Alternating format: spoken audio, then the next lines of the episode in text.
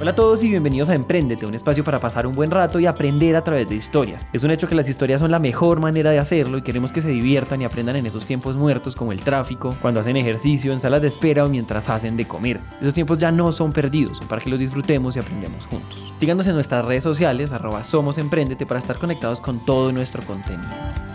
Hola a todos, mi nombre es Juan Pablo de Emprendete y en el episodio de hoy vamos a contarles la historia de una emprendedora que admiramos mucho. Y antes de empezar, quisiéramos contarles por qué la admiramos. Si han tenido la oportunidad de escuchar nuestra historia que está en episodios anteriores, sabrán que alguna vez, ya hace años, quisimos ser una empresa de educación. Y en ese camino, que les adelanto, fue un fracaso, uno tiene referentes, uno evalúa quiénes son los posibles competidores y ve qué están haciendo. Debo confesar que desde eso teníamos en el mapa la empresa de Marta, nuestra invitada de hoy. Es curioso porque la primera vez que la admiramos fue con un poquito de celos, pero bueno, eso ya pasó y hoy simplemente la admiramos porque ella y su empresa están sacando la cara en toda la región. Es importante también contarles que la entrevista fue hecha hace casi un año, pero que sus aprendizajes no pierden vigencia. Esta historia se las cuenta nuestro productor Julián Cortés. Esta que escuchan es Marta. Casi todos nosotros arrancamos vendiendo algo, hablando, eh, haciendo. Es el de la universidad que habla con todos, que tiene el mejor networking, que hace, que pone, que sube y el más inquieto de todos. Entonces así arrancó, digamos que mi vida desde muy pequeña. Marta era una de esas personas entradoras, inquietas, buenas vendedoras, esas características que uno podría atribuir a un emprendedor en potencia. Sin embargo, su vida profesional no comenzó por ahí. Marta estudió diseño industrial y desde muy temprano trabajó. Empecé a trabajar como desde séptimo semestre. Sí, fui empleada bastante tiempo creo yo. Eh, me sirvió muchísimo. Yo estoy hablando desde mi perspectiva. ¿Para qué? Saber cómo se maneja una compañía, entender cuáles son las áreas de una compañía y trabajé, eh, estuve trabajando en mercadeo un buen tiempo y en publicidad. Cuando es el momento donde decido empezar a emprender y es trabajando en Red Bull, estaba trabajando en mercadeo y digamos que la experiencia fue súper chévere. A Ah, o sea, no es tan fácil ser empleado, eso sí no es algo que uno diga, ay, me sueño todos los días en llegar a las 8 eh, y tener un jefe y esto. Hay trabajos que sí son muy chéveres y uno lo que aprende de todo lo que pasó es cómo ser una buena jefe, cómo ser una mala jefe, eh, que no quiero que pase acá en la empresa. Y un día, hablando con mi papá, que fue de, de verdad el, el, que me ayudó a tomar la decisión de renunciar, y él me dice, Marta, eh, tú eres mujer, suena un poco machista, pero es la verdad. En algún momento vas a tener una familia y vas a ser como la base de esa familia y eh, ahorita estás ganando bien. Yo me ganaba 4 millones y medio a mis 23 años, es un salario brutal. Y me dijo, pero de pronto más adelante te van a ascender, vas a ganar de pronto el doble o unos millones más y ya después coger y decir voy a renunciar va a ser muy difícil, porque cada vez vas a querer más. Entonces cogen, te ponen en un cargo más alto eh, y ya salirte a ir va a ser súper difícil. Empiezas a adquirir más compromisos, entonces ahora quieres un, un, carro nuevo y quieres esto y empiezas a adquirir deudas y ya después va a ser más difícil tomar la decisión. Y cuando seas mucho mayor y ya tengas una familia, dejar un trabajo fijo va a ser completamente difícil, sacarle tiempo. Entonces creo que es momento eh, de que tomes esta decisión y además no tienes compromisos, o sea, en estos momentos no tienes hijos, no tienes un esposo, eh, puedes realmente hacerlo, que si llegas a fracasar, eh, puedes retomar tu carrera. O sea, no es una persona que fracasa y después le toca volver a buscar un trabajo, sino si fracasas a los 27 años, eh, no vas a necesitar el salario más alto, sino bueno, a qué vuelvo y hago, me hago como ajuste. Y ahí me quedó sonando y al otro día renuncio. Tomar estas decisiones es muy interesante porque hay que pensarlas muy bien, analizar lo que sí, lo que no, entender la situación, el riesgo y cuando uno se decide hay que tomar acción inmediata, sea renunciar ahí mismo o poner en acción el plan para hacerlo. La cosa es de sí o no, nada de grises. Como un tip, acá les dejo uno de los principios de Rey. Las mejores opciones son aquellas que tienen más ventajas que desventajas, no aquellas que no tienen ninguna desventaja. Entonces, ahora Marta estaba en el agua y buscando ese rumbo.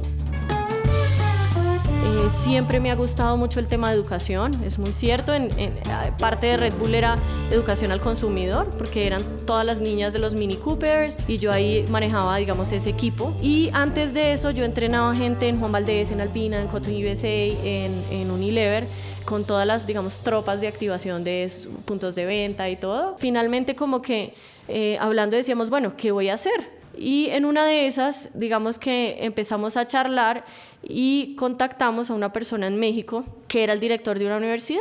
Y yo le dije, yo quiero traer esa universidad a Colombia. Pero me voy para México con el sueño de traerme esa universidad para acá, para Colombia, una universidad online que lleva muchos años allá, se llama Universidad CLEA. Y empezamos a trabajar juntos en todos esos sueños que teníamos. Eh, yo me voy para allá a negociar, incluso eh, él llegó a hablar con mi papá, a decirle como, usted me mandó un león a negociar, porque, sí, sí, eh, obvio, tú a los 25 años no tienes topes y no, ¿Qué te importa si el tipo te dice que el 60, que el 40, que qué porcentaje, que qué?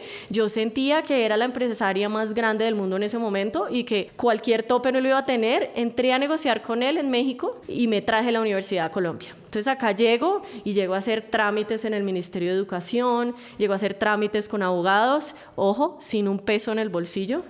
Entonces, cuando hice las cuentas de absolutamente todo, así como hacía un presupuesto en Red Bull, me di cuenta que necesitaba entre 2 y 3 millones de dólares. Entonces ahí empiezo, claro, para montar una universidad. Yo pensé que para mí era facilísimo y lo seguía viendo súper fácil. Esto no es que yo seguía viéndolo como un tope, eh, yo me fui al ministerio, entonces lo que me dicen es, bueno, Marta, tienes que montar la universidad, tienes que tener un terreno que tenga permisos de universidad. Eh, luego, nosotros más o menos nos estamos demorando seis meses dando la aprobación, pero mientras tanto tienes que tener el plantel puesto y el personal. Y yo les decía, pero es una universidad online, no, pero igual tienes que tener toda la parte administrativa, recursos humanos, eh, todo el tema de, educación continua, todo, todo, ta, ta, ta.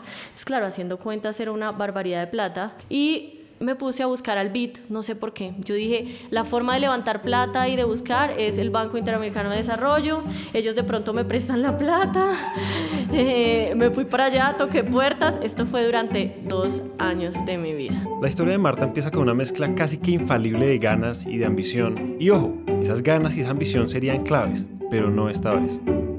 Pues realmente no pude montar la universidad fue bastante difícil, pero lo bueno es que, y fue un aprendizaje muy grande que me dio el rector de esta universidad cuando me dice, usted cuando monte una empresa, lo más importante es aprenda a hacer las cosas usted, porque el día que le digan lo que no se puede hacer y que no se puede hacer, usted les va a decir cómo. Como hice todo eso, yo monté las plataformas de la universidad acá en Colombia y empecé a aprender un montón cómo funcionaban los temas de educación. Y eso es como, como el antes de UBITS, o sea, emprender eh, trabajar duro y soñar un montón. Eso sí, soñadora impresionante. Por ahí dicen que las grandes metas crean grandes capacidades, y esta parte de la historia es un ejemplo de eso. Marta tenía vivo su amor por la educación y una maleta llena de conocimientos, herramientas y todos los aprendizajes que salieron de dos años de trabajo. Y claro, como uno siempre se está moviendo y buscando oportunidades, las fichas del rompecabezas ya estaban cayendo en su lugar.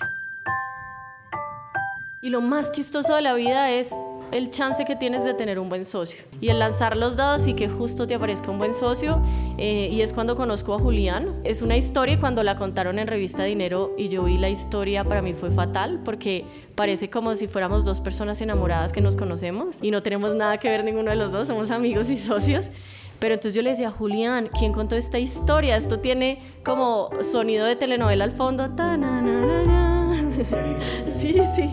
Eh, y fue cuando, o sea, el día, el día más chévere fue, yo estaba buscando libros para meterle algunos diplomados de la universidad, temas de creatividad e innovación, y me fui a la Lerner la Lerner, la librería, en esos momentos eh, sí tenía libros en inglés. Ustedes saben que conseguir libros en inglés acá en Colombia es jodísimo. Y hay libros que los necesitas en inglés. O sea, eh, yo hoy en día estoy leyendo Titanes de Tim Ferriss y tú ves la versión en inglés y en español y es súper diferente y las traducciones son horribles. Eso es lo mismo pasa con muchos libros y me fui a buscar un libro en inglés y en esa librería conozco a Julián. O sea, la probabilidad de uno conocer a alguien en sitios así, y me ha pasado que las mejores personas las conozco muchas veces y no tengo un solo amigo en común en cafés, en temas así, o sea, ahí creas conexiones. Y esto me pasó acá eh, y empezamos a hablar, y empezamos a conversar. Y ahí fue como no, no, no, estábamos en la misma librería, estábamos en la misma sección, yo saco el libro y Julián me dice como, ese libro puede llegar a ser bueno, ¿eh? yo también lo estaba buscando y empezamos a revisar el libro. Eh, obviamente él, es, él me estaba tratando de echar los perros, ¿no? No es que tampoco haya sido, oh, qué interesante ver el libro con ella. Y hoy en día nos reímos un montón de la historia, pero, pero ¿qué? Pero seguimos ahí hablando con Julián. Eh, y él era profesor de innovación de los Andes y de unas materias de introducción. Entonces, cuando empezamos a hablar, me dice, oye, no, pues yo sé estos temas de innovación, me habló de los seis sombreros para pensar, de esto, de lo otro, y es súper deslumbrador, ¿no? Entonces, yo como, oh, por Dios, esto existe, debería tenerlo en un diplomado, lo otro.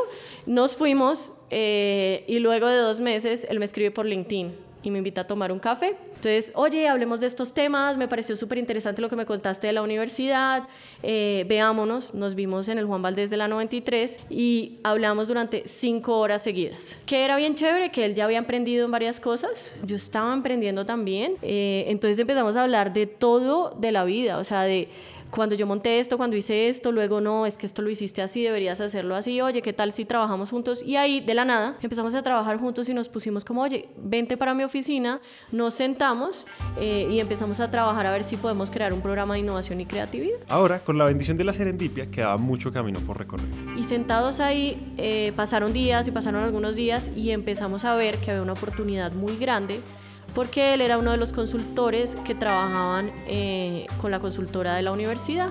Entonces me decía, mira, hay muchas empresas que hoy en día están pidiendo hacer universidades corporativas y nosotros ya tenemos acá, pues tú tienes plataformas, tenemos el conocimiento, nosotros nos sentíamos los más brillantes de todos en educación, eh, sí, que la educación online la íbamos a reventar absolutamente con todo y dijimos, hagámosle. Y además te tengo a ti como profesor, o sea, excelente, tienes todos los conocimientos de esto y Julián siempre se ha caracterizado porque es un buenísimo comercial. O sea, y ya tenía todas las bases en ventas, en todo. Uno cuando arranca con empresa, eh, uno no tiene ni medio idea que está vendiendo, ni un funnel de ventas, de que el embudo, que el yo no sé qué, y la teoría ya es hoy en día.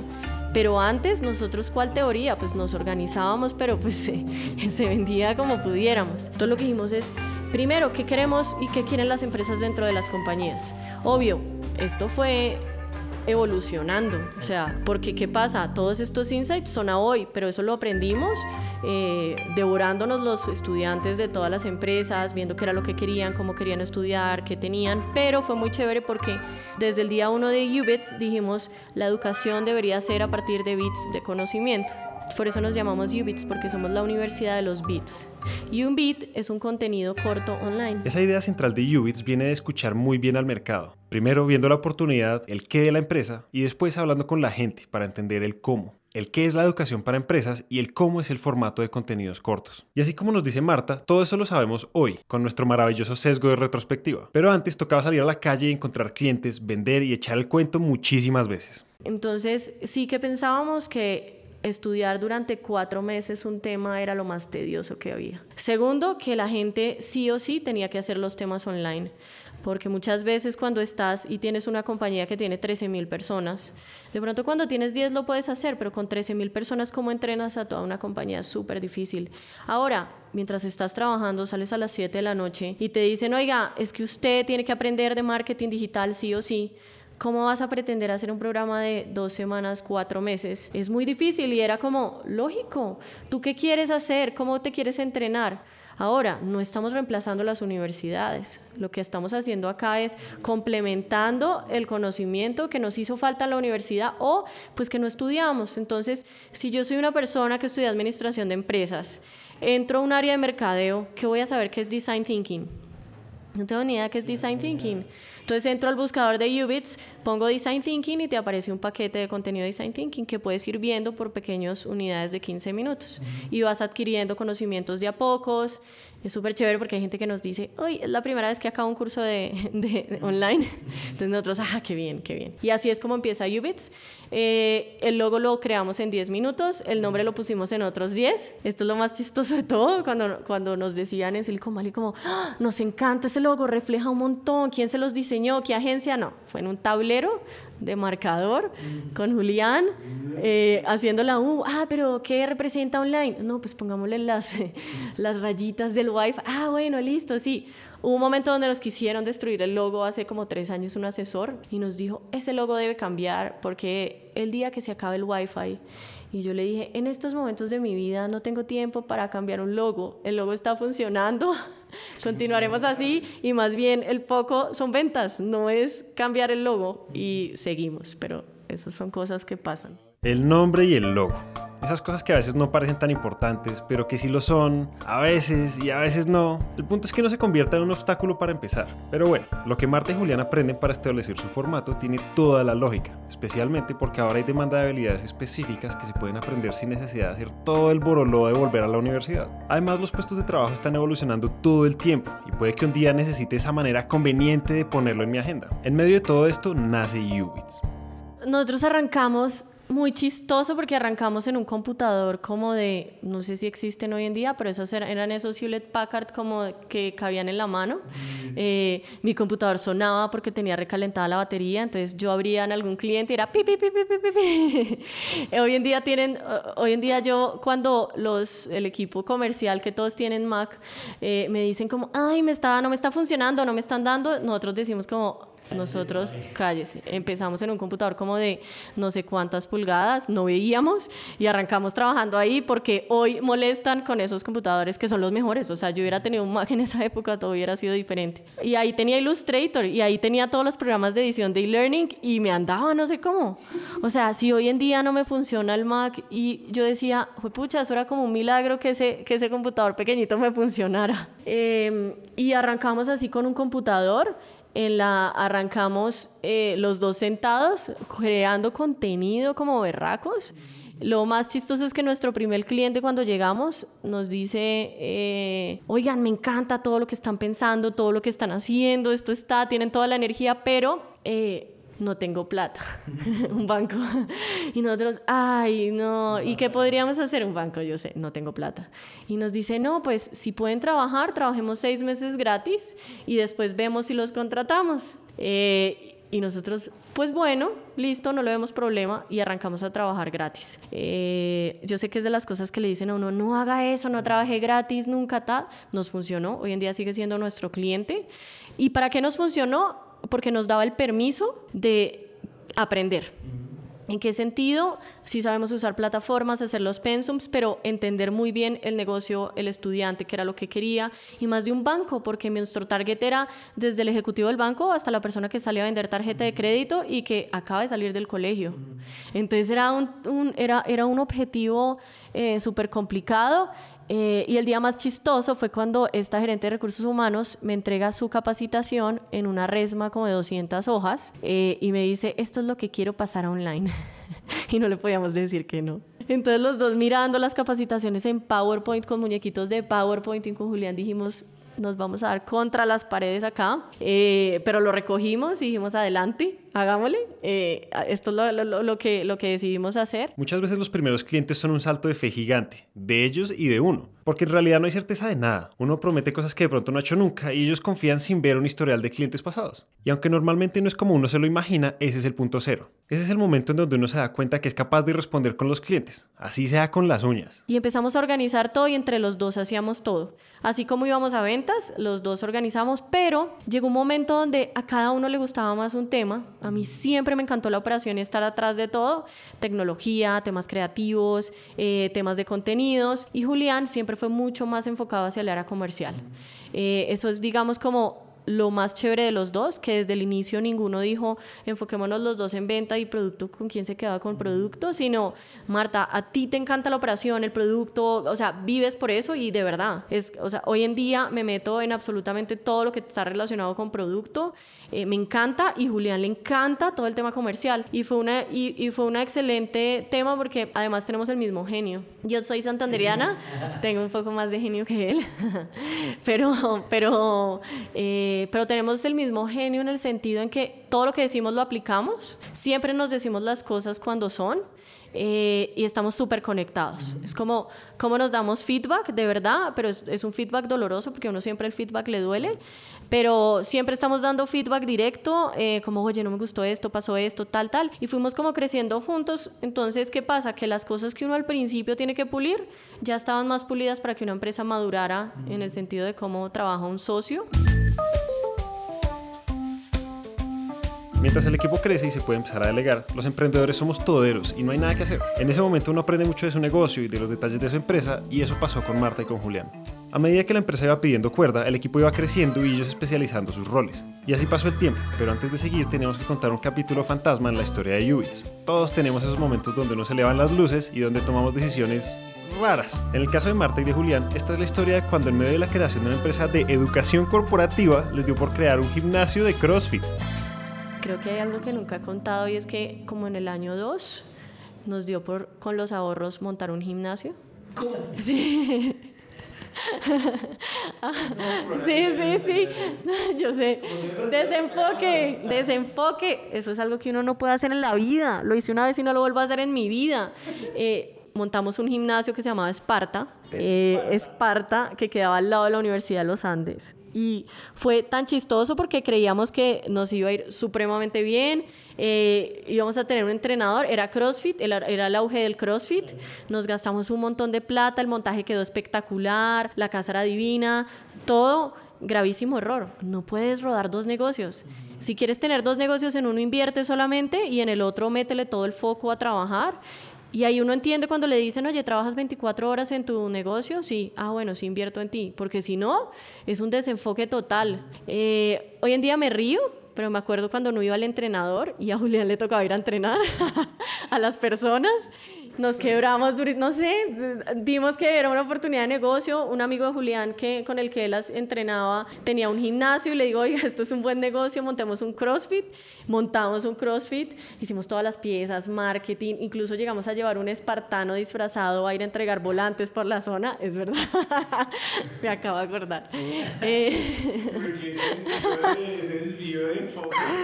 es terrible. Y hoy en día en las presentaciones, cuando hablo de emprendimiento, digo, no se desenfoquen y lo puedo decir porque lo hice, nos desenfocamos terrible.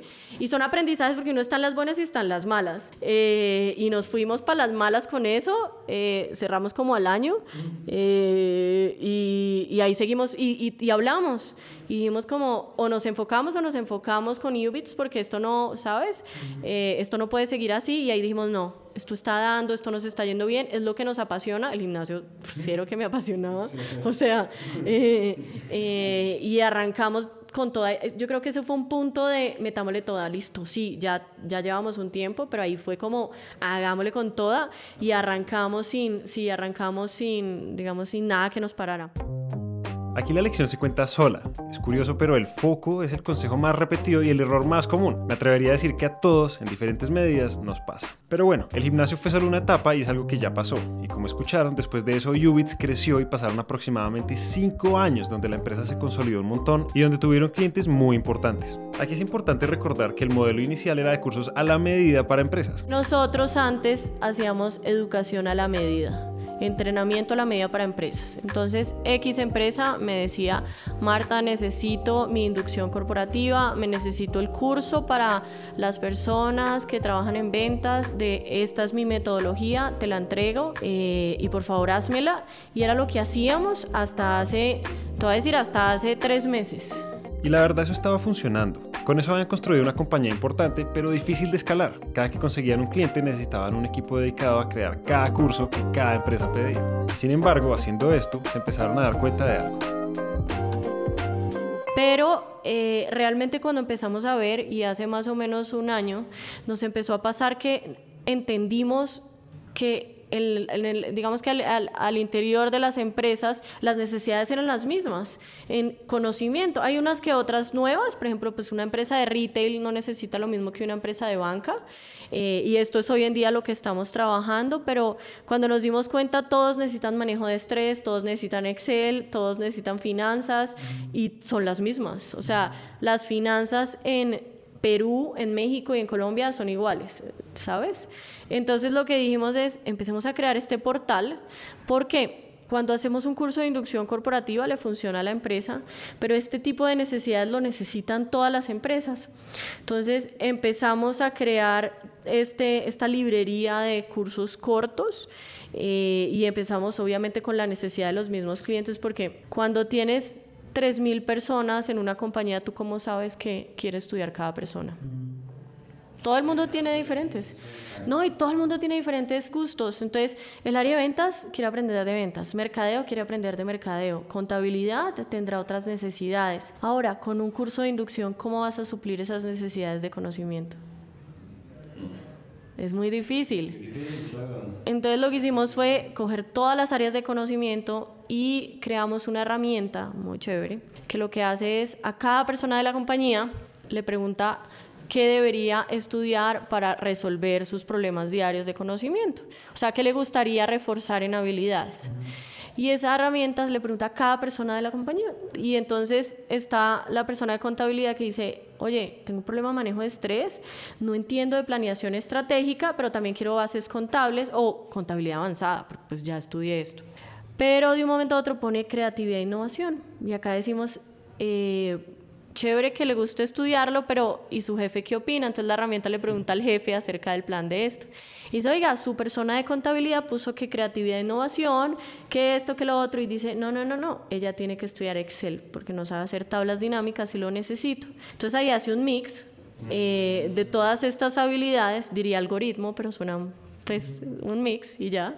Eh, y lo que hace es taguea todos nuestros cursos, entonces en un clic tienes todo el plan de formación de una compañía de 200 mil personas. Y las habilidades, pues lo que te decía, que es chévere, vamos sacando 50 cursos cada mes, en el estudio que les digo que es súper chévere, todo va creciendo así, pero para llegar a todo eso, pues eso no es que llega de un día a otro, ¿no? Eso no llega de la noche a la mañana y decir voy a cerrar un área porque sí, sino todo tiene su lógica, todo tiene números, pero todo se hace con velocidad acá. Aquí quiero hacer una aclaración y es que este cambio es brusco y no fue de la noche a la mañana. Pasar de un modelo a la medida que funciona a un modelo increíble pero que todavía no se ha probado no es fácil y obviamente tuvo detractores. Y justamente una de las experiencias que les ayudó a tomar la decisión fue haber pasado por Y Combinator, que es posiblemente la aceleradora de empresas más reconocidas del mundo. un amigo fue el que nos presionó más porque él ya había pasado por Y Combinator. Hoy en día digo amigo, en ese momento pues era un conocido presionándonos para aplicar. Sí, sí, él vive en San Francisco, se llama Daniel Bilbao.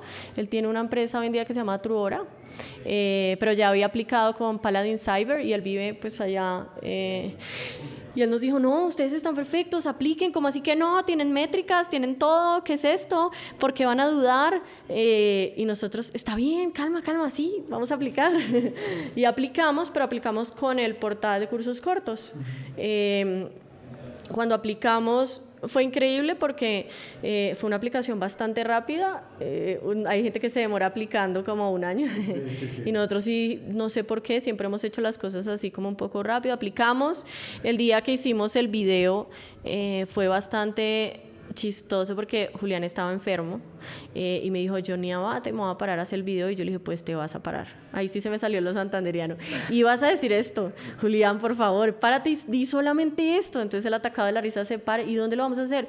Pues en la cocina y salimos detrás de una cocina eh, con los sacos de Ubits, con el logo eh, lo hicimos como tres veces el video. La primera vez cuando yo me fui a sentar me, me, me pegué durísimo, entonces eh, pegué un grito. Luego la segunda vez yo no podía pararme de reír con él porque tenía la cara terrible. Y luego la, y además porque me acabo de pegar en una pierna. Y la tercera vez sí salí riéndome. Eh, dijimos como, yo no sé si fue el mejor pitch, pero hagámosle y mandamos el video así. Hi everyone, my name is Marta and I'm the co-founder and CEO of Unix. Hi, my name is Julian, I'm the CEO of Unix. Y ahí nos llamaron eh, nos mandaron un correo diciéndonos han sido aceptados. Eso fue obviamente después de como dos semanas, eh, donde, nos, donde nos llaman a entrevista presencial eh, y fue la presión más enorme porque ahí todo el mundo te empieza a decir fresco, si no quedas no pasa nada. Y cuando uno ya ve, se entiende, guay, con minutos dice como así, si ya estoy, obvio, y si ya voy a entrevista a Mountain View, que es en la mitad de la nada, volver a hacer una entrevista en Mountain View, no, no queremos. Y volver a tener esta presión y este estrés estomacal y de mental y de todo para tener que ir, no, gracias. Sí nos preparamos mucho, eh, preparamos cada una de las respuestas, que nos ayudó mucho, que no era una empresa nueva, sino entendíamos muy bien el usuario, el estudiante. Julián y yo, como tenemos las áreas muy divididas, la una, pues yo sé muy bien qué estamos haciendo tecnológicamente en producto en esto, y en las ventas y mercado lo tiene, pues perfecto, pero también, como somos los dos, eh, pues obviamente yo tengo ventas también y tengo métricas de ventas y el producto pues también, porque es lo que hemos soñado. Como yo lo veo, este tipo de espacios se tratan de hacer las cosas como si la vida dependiera de eso. Y sí, yo sé que fallar deja muchas lecciones y no pasa nada, pero dejarlo todo en la cancha y correr esa milla extra es lo que hace la diferencia más grande. La mentalidad ahí es como dice el maestro Yoda, hacer o no hacer, intentar no existe. Entonces nos organizamos muy bien ese discurso, llegamos a entrevista es la entrevista más tensionante que puedes tener en tu vida, además porque cometimos el grave error de que los nombres de los manes que nos entrevistaban están en la puerta y yo me puse a buscar en LinkedIn quiénes eran. Entonces cuando ves tres yo no sé, tres maestrías, un PhD en las mejores universidades y en términos de educación dices, te van a volver mierda. Eh, y, y, con Julián estábamos muertos del susto. Antes de entrar rezamos, creo que rezamos lo que nunca la habíamos rezado. Él hoy en día debe una promesa y creo que tiene que subir Monserrate de rodillas, una cosa así, porque los dos empezamos como, por favor, por favor. Eh, para que entiendan, esto sí cambia la vida de la empresa totalmente. Es una cosa brutal. Eh, en temas de energía, en temas de equipo, o sea, entrar a Y Combinator es lo mejor que le ha podido pasar a la empresa porque aprendes a hacer todo como lo hacen los gringos, eh, que no está nada mal. Eh, y también les puedes llegar a enseñar a ellos, haces muchos amigos que están en las mismas que tú y que en la India te das cuenta que hacen igual todo que en Colombia. Entonces eso es supremamente chévere. Eh, tienes conferencistas y tienes al fundador de Gmail diciéndote cómo estás haciendo las cosas. O sea, eso no lo tiene nadie. Eh, y asesores que han pasado por todo esto. Ni, ni, siquiera te tienes que quebrar para poder dar una buena asesoría. Gente que hoy en día tiene empresas enormes eh, y, y, y, fueron muchos insights y muchas cosas increíbles que nos dijeron que nos cambiaron el rumbo de la empresa y más que todo lo que nos hicieron es como think fast, o sea, piensen muy rápido, resuelvan las cosas rápido, hagan esto así, pero ordenadamente. Claramente no es cojan y lleguen a contratar 200 personas a lo que sea, ¿no? O sea, es hagan las cosas bien, pero, pero uno siempre se mete unas enredadas durísimas, entonces fue mucho aprendizaje, muchísimo. Y Combinator cambia la vida de las empresas porque desde el comienzo se dedicó a romper las reglas y a construir una comunidad de personas afines que se ayudan entre ellas. De hecho, son pioneros en todo este modelo del venture capital que vemos hoy. En el 2005 los fundadores se preguntaron qué pasaba si invertían en 20 añeros con empresas recién nacidas algo que nadie más estaba pensando en el momento y con lo que al mismo tiempo reunieron las mentes más brillantes del mundo tecnológico. 15 años después, sus graduados incluyen a Airbnb, Dropbox, Reddit, Twitch, Rappi, Zapier y muchos otros grandes, además de ofrecer programas de formación abiertos como Startup School. Dicho esto, no hay duda de que había mucho que aprender allá y tocaba sacarle todo el jugo a la experiencia. A continuación, algunos de los aprendizajes de haber estado ahí. Otra cosa que aprendimos mucho es a que todo el mundo allá es muy abierto. Si a ti te preguntan cuánto estás facturando, eh, cuánto has perdido, cuál es tu churn, cuál es tu, o sea, todo ese tipo de cosas, perfectamente te lo responden. Oye, ¿qué opinas de mi compañía? Oye, ¿qué tal? Tengo esta idea, haz esto, lo otro.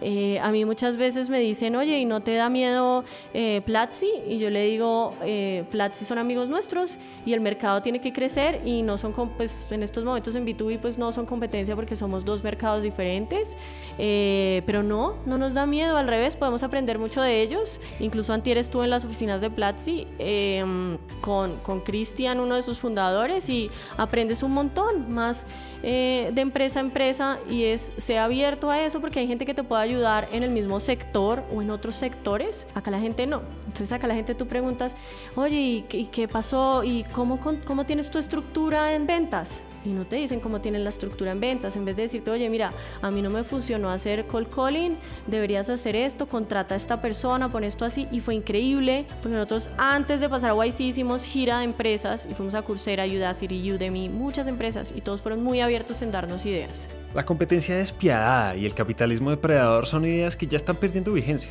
Hoy la cooperación y el esfuerzo por hacer que la marea levante todos los barcos son lo que está fomentando el desarrollo y el avance. Por eso los mentores, las alianzas y todas las formas de intercambios de conocimientos se están volviendo prácticas estándar, porque si uno más gana, todos ganamos. Otro gran consejo que tuvimos es eh, don't be a dick eh, ustedes lo traducirán. Y es como, pucha, bájense ese ego porque, porque uno muchas veces como empresarios puede ir flotando y navegando en, el, en la atmósfera eh, y es como no. Don't be a dick traduce algo como no sea un soberbio imbécil. Continuemos. Otra cosa es back to the basics y es vuelve a lo básico. Eh, a veces nos damos la vuelta en todo pensando que las cosas se hacen así y lo básico es lo que funciona desde tu nombre y tu eslogan. Entonces, había gente que llegaba, eh, llegaba diciendo, somos eh, el Machine Learning para eh, las empresas de taxis. Y decía, no, usted lo que es es una empresa de taxis que hace esto. Entonces, nosotros al principio hablábamos de, we are going to make a, bueno, vamos a hacer un Machine Learning approach para la plataforma. Y yo no sé qué decían, no, no, no. Ustedes son Linda for Latam. Linda es la empresa más grande de cursos en Estados Unidos. Y luego, no, no, no, ustedes son cursos cortos para Latinoamérica online y ya. Pero no le meta que tiene que tener inteligencia artificial, blockchain, eh, no sé qué, Entonces, back to basics, que la gente te entienda. Si no te entienden, no lo vas a poder hacer. Cuando intentamos hacer muchas cosas al tiempo, todo se complica y se difumina el propósito. Muchas veces es porque no tenemos una prioridad bien definida. Por ahí dicen que cuando las prioridades son claras, las decisiones son sencillas. Y ese es un filtro que se puede usar en todos esos casos cuando nos estamos complicando la vida. Porque es un norte al que me dirijo y solo necesito lo que me lleva hasta allá. Lo demás no es necesario. Y enfócate. Eso, eso lo aprendimos también después. Y vamos a lanzar un nuevo producto con Ubits y nos sentamos un día con unos, nuestros asesores y nos dicen como, a ver, ¿Cuánto tienes en el portal de cursos? ¿Cuánto quieres desarrollar? 500. Bueno, cuando termines tus 500 y termines de desarrollar tu producto, hablamos si quieres sacar otro producto. Por ahora enfócate. Deja, o sea, el señor bravísimo, bravísimo. Este señor es uno de los capos allá. Y nosotros por dentro salimos súper regañados, pero dijimos, ah, tiene toda la razón. Tiene toda la razón.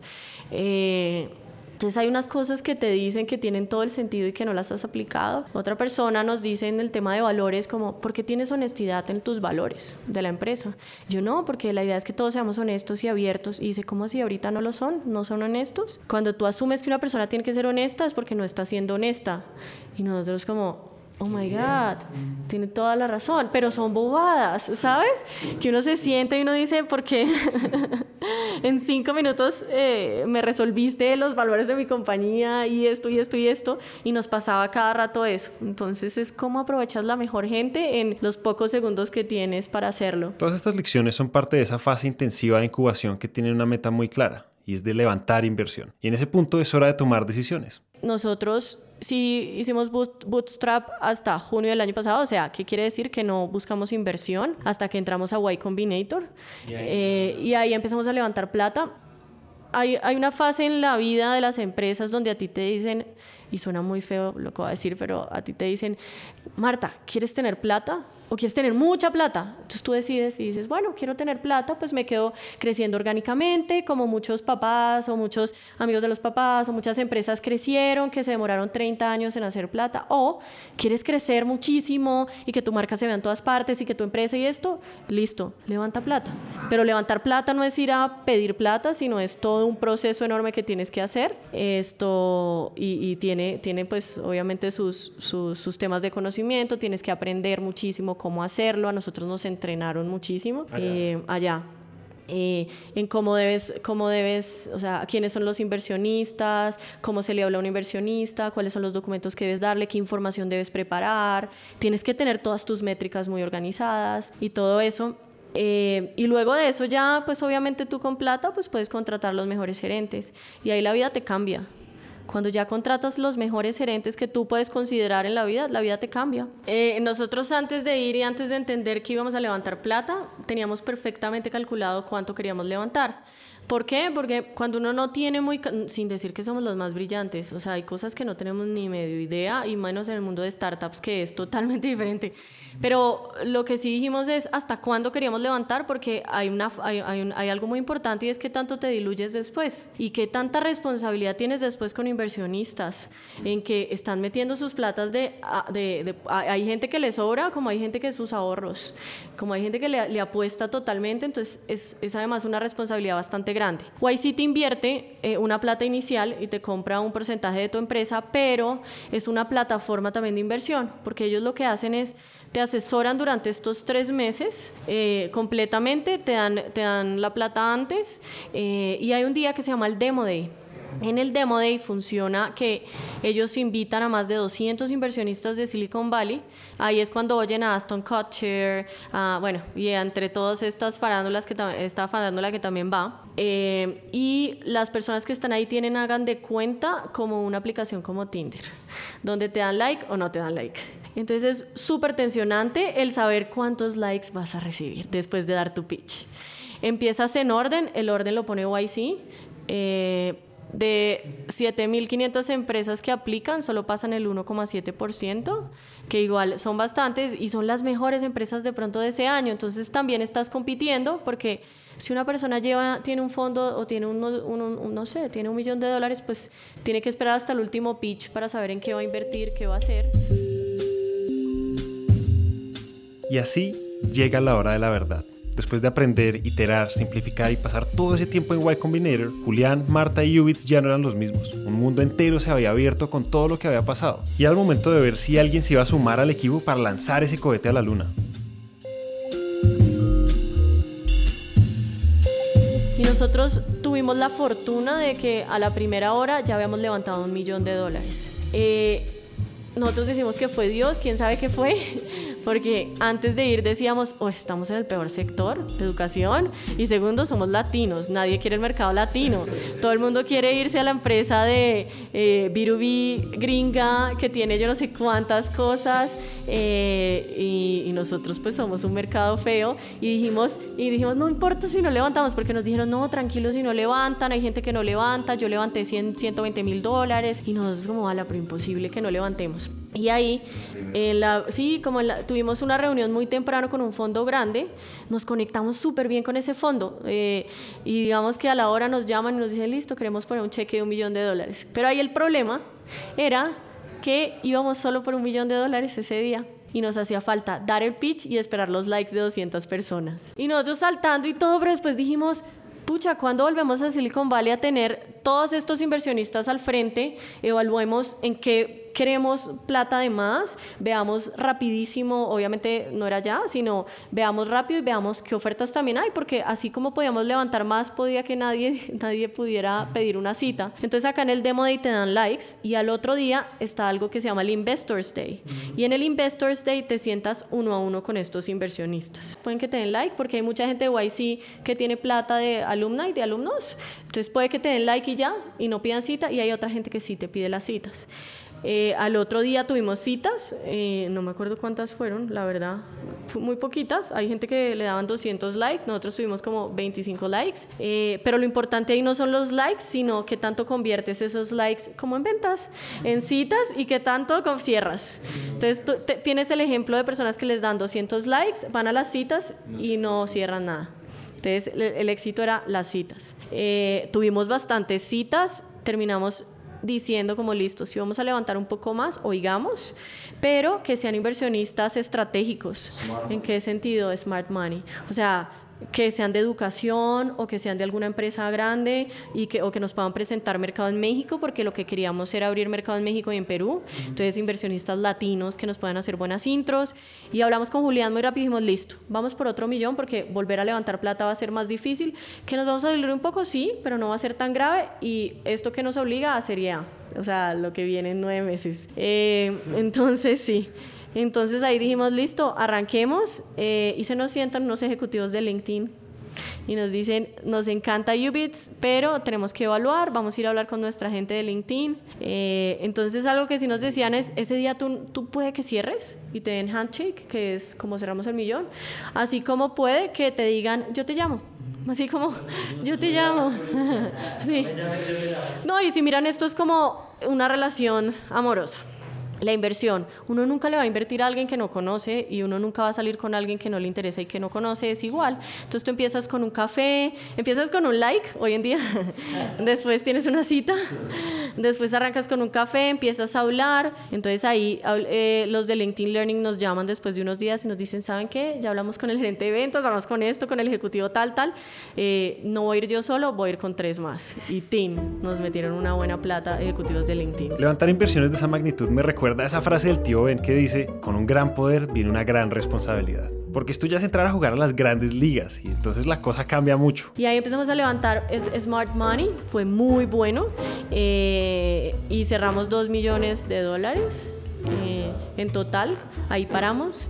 Eh, y lo más complejo, fíjate que no fueron miles, pero igual cuando tú vuelves con 2 millones de dólares, crees que es un montón y cuando llegas a hacer cuentas y hacer todo, no es nada.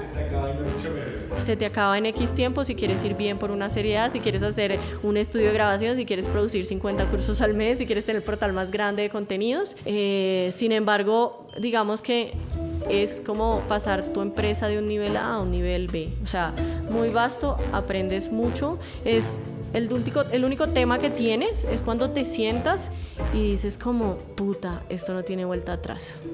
Dios mío, esto no tiene vuelta atrás.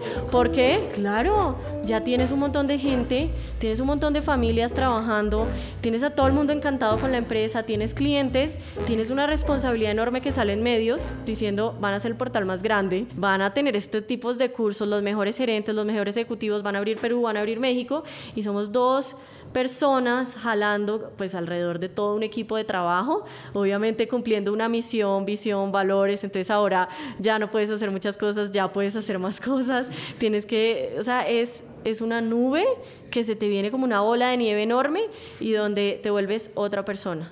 Que es otra persona, una persona más consciente, seguimos tomando los mismos riesgos, las mismas decisiones, eh, pero maduras un montón estando allá. Te das cuenta que eh, la productividad en Estados Unidos es enorme, o sea, la gente es enfocada trabajando en su empresa, con todo.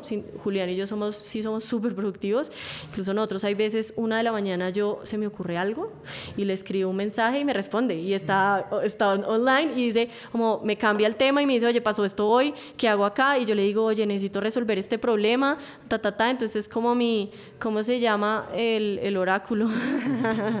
es como el oráculo nocturno. Y ahí resolvemos muchas cosas, pero ya sabíamos. Y un día le llegó un mensaje de un, de un, de un gerente acá bastante importante a Juli, donde le mandaba un mensaje diciéndole, oiga Julián, usted sabe que va a ser el peor año de su vida, y usted sabe que no va a poder dormir, usted sabe que tiene que ir a hacer ejercicio, usted sabe que necesita ayuda de esto, de lo otro, y él al otro día se levantó y me dijo, oh por Dios, esto se nos vino encima, es demasiada presión, yo no sé qué, eh, y riéndonos los dos, pero, pero digamos que siempre, siempre bajo el mismo lineamiento y las mismas cosas, y pensamos igual en a dónde va la empresa, eso es lo más bueno. Y así llegamos al presente. Aunque me encantaría contarles cómo acaba lo que sigue en la historia de Wits está pasando hoy. El reloj está corriendo y todo el equipo está trabajando día y noche para mejorar los servicios, la experiencia, aumentar ventas y todo lo que viene con la responsabilidad de una experiencia exitosa en Y Combinator. Les prometemos que vamos a hacer todo lo posible para hacer la segunda parte de esa historia en unos años, para adelantar cuaderno con Marta y Julián. Y entonces para terminar le hicimos varias preguntas a Marta que quisiéramos compartir con ustedes. Lo primero es sobre su experiencia como mujer emprendedora, porque sabemos que hay paradigmas que todavía se están rompiendo.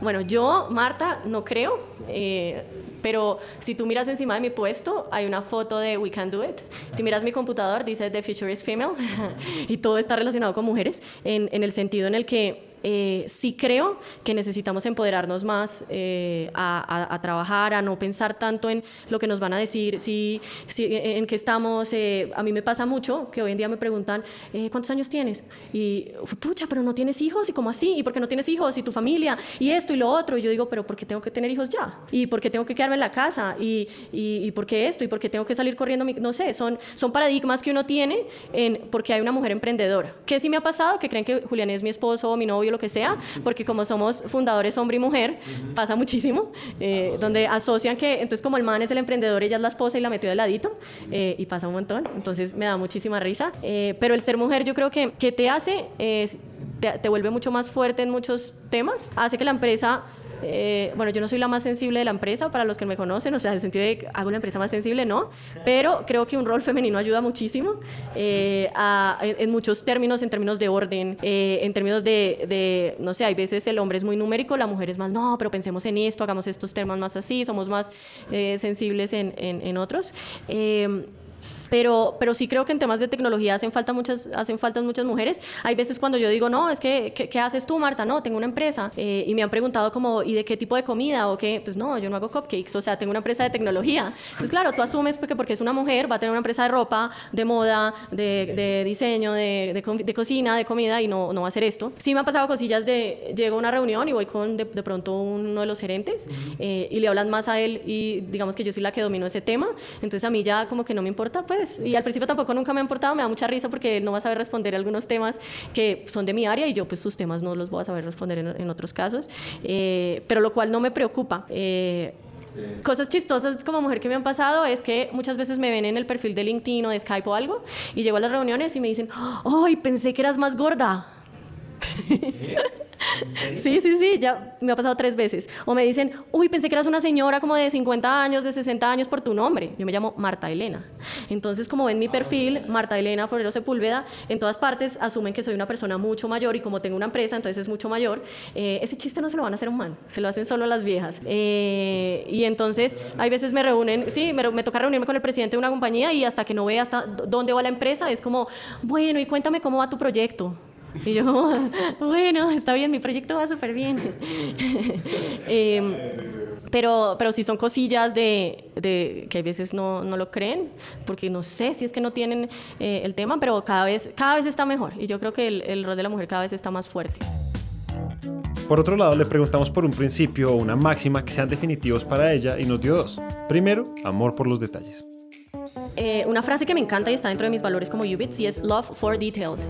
Y se los dije, amor por los detalles. Y amor por los detalles es en todo lo que haces. Suena súper cliché, pero cuando una persona desde que hace un banner, desde que arranca sus ventas, desde que empieza a hacer un producto, desde que piensa en el color de la casa y la pintura de la casa que está haciendo, hasta absolutamente todo, tiene que pensar en sus detalles. Entonces algo que sí les diría es en todo lo que emprendan, en todo lo que hagan y todo lo que produzcan, tengan amor por los detalles. Eso para mí es claro y eso cambia la relación entre eh, cuando uno hace algo y cuando uno creativamente ya arranca y, lo produce. El segundo tiene que ver con el equipo, pero sobre todo con la cultura y lo que deberíamos tener en cuenta a la hora de contratar. Lo más importante para un emprendedor es el equipo, de verdad. O sea, eh, hasta que uno no está emprendiendo no lo entiende. Hoy en día nosotros somos 80 personas dentro de Ubits. Y tenemos tres equipos en Bogotá, pues en, en Colombia, en, estamos en Bogotá y en Medellín, estamos en Perú y en México.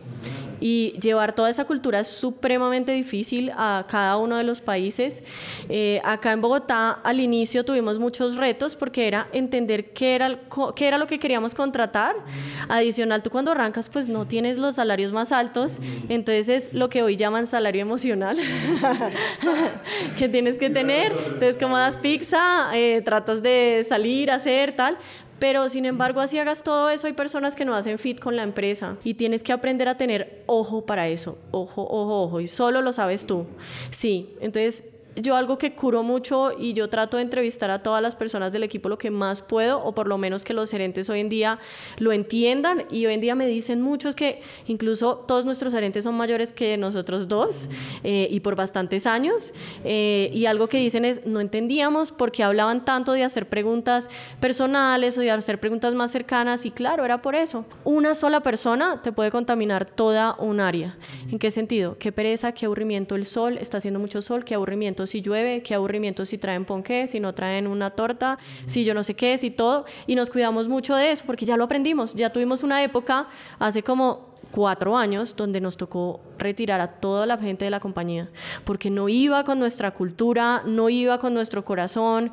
Eso fue un momento súper duro, pero también les hicimos entender que de pronto lo que ellos querían era más estar en una multinacional y como startup no les iba a funcionar trabajar. Entonces es algo que preguntamos mucho, como, estás, o sea, ¿te interesan los horarios? Cuál es tu fin, ¿Qué, qué, es lo que quieres dentro de la compañía, si quieres estar a largo plazo, porque acá no nos sirve gente que quiera venir por tres, seis meses. Eh, y la rotación acá es muy bajita, muy bajita, porque de verdad trabajamos mucho en equipos.